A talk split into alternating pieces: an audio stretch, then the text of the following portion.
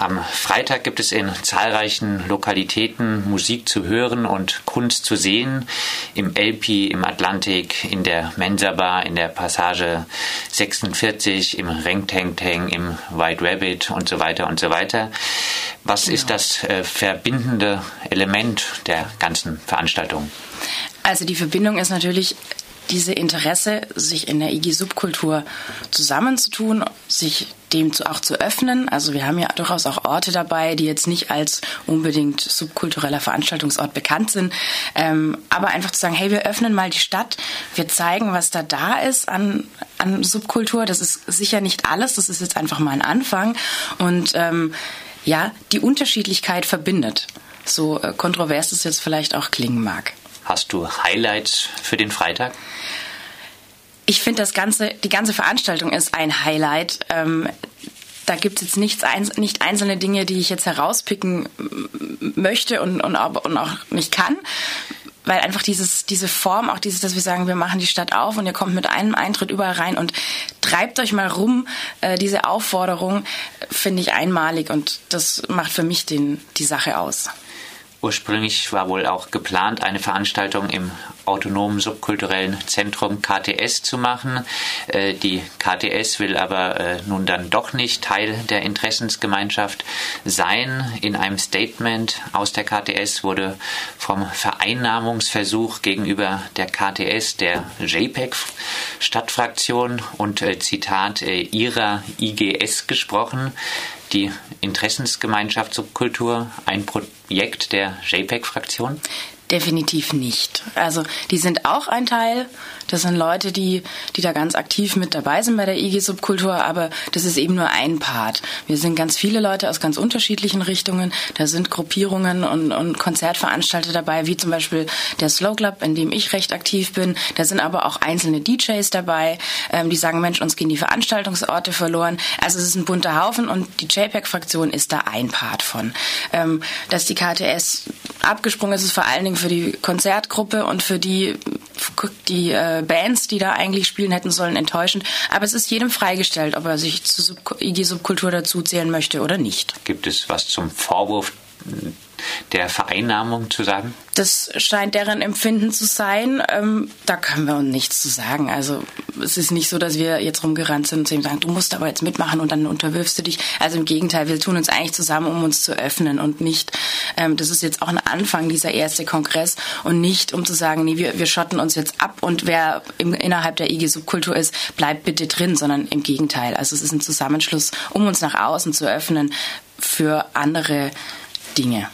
Kommen wir zurück zum Programm des Subkulturkongresses. Am Samstag findet noch eine Konferenz mit Vorträgen und Diskussionen im Waldsee statt.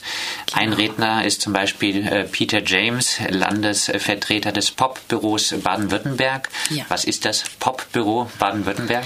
Also das Popbüro Baden-Württemberg sitzt in Stuttgart und ähm, kümmert sich um um Popkultur im weitesten Sinne, ist aber auch Ansprechpartner für Popbeauftragte, die es bereits in ähm, Baden-Württemberg gibt. Also es ist eine feste Stellenbeschreibung, deswegen haben wir diesen Begriff auch genommen, obwohl wir uns durchaus dran gestoßen und lang darüber diskutiert haben.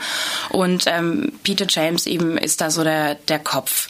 Ähm, er hat verbindet unterschiedliche subkulturelle ähm, Machensarten miteinander, ist, ist am Netzwerken, ähm, ist aber auch jemand, wo dann natürlich versucht, Fördergelder zu bekommen, ein Ansprechpartner für die Politik zu sein. Also im größten, genau, im größten Rahmen eigentlich ein Netzwerker.